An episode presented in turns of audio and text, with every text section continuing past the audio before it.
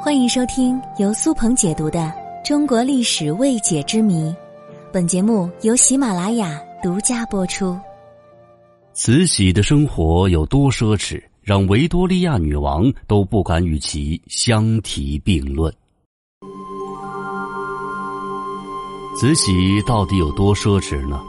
很多人都说，她的陪葬品当中，奇珍异宝的价值就绝对超上亿两白银。其实，在慈禧掌权期间，她的奢侈生活更是让人瞠目结舌。在晚清时期，很多百姓都吃不饱饭，很多人沦为了难民和乞丐。作为一个国家最高的统治者，慈禧太后一顿饭就能吃掉一个底层百姓一辈子的钱。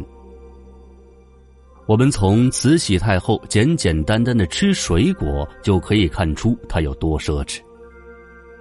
因为清朝对皇宫中的日常所用进行了文字记录，所以我们可以通过这些清单一窥当年皇宫中的日常生活。根据一份清单显示，在一八九七年，慈禧太后一共耗费了苹果十五万八千三百二十个。修梨十一万一千七百五十个，糖梨七万七千三百个，红销梨五万三千二百九十五个，石榴三百一十个，桃子四千三百四十四点五筐，葡萄一万六千三百八十五斤，鲜山楂一万六千六百六十三斤，核桃、栗子、红枣等合计两千三百五十六袋七斗七升七。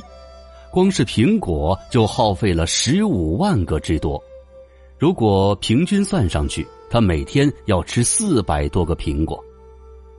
这就算慈禧每天不睡觉，二十四个小时不停的吃，每个小时也要吃上差不多二十个苹果，这怎么可能呢？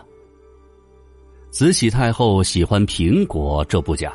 但是他之所以喜欢苹果，不是吃，而是闻苹果的香味儿。所以慈禧就吩咐，在他日常工作生活的场所摆放一些苹果、梨子、柿子等水果。他不是吃，他就是闻闻这些水果的香气。等这些水果的香气渐渐的散失了之后，就换下去，重新换上新鲜的水果。这就是慈禧太后一年消费十五万个苹果的机密所在。一八九四年，慈禧准备过六十大寿，为了寿辰，她为自己准备的首饰就折合黄金一万两和白银三十八万两。从颐和园到紫禁城，沿途设置的景点装饰就花去了白银二百四十万两。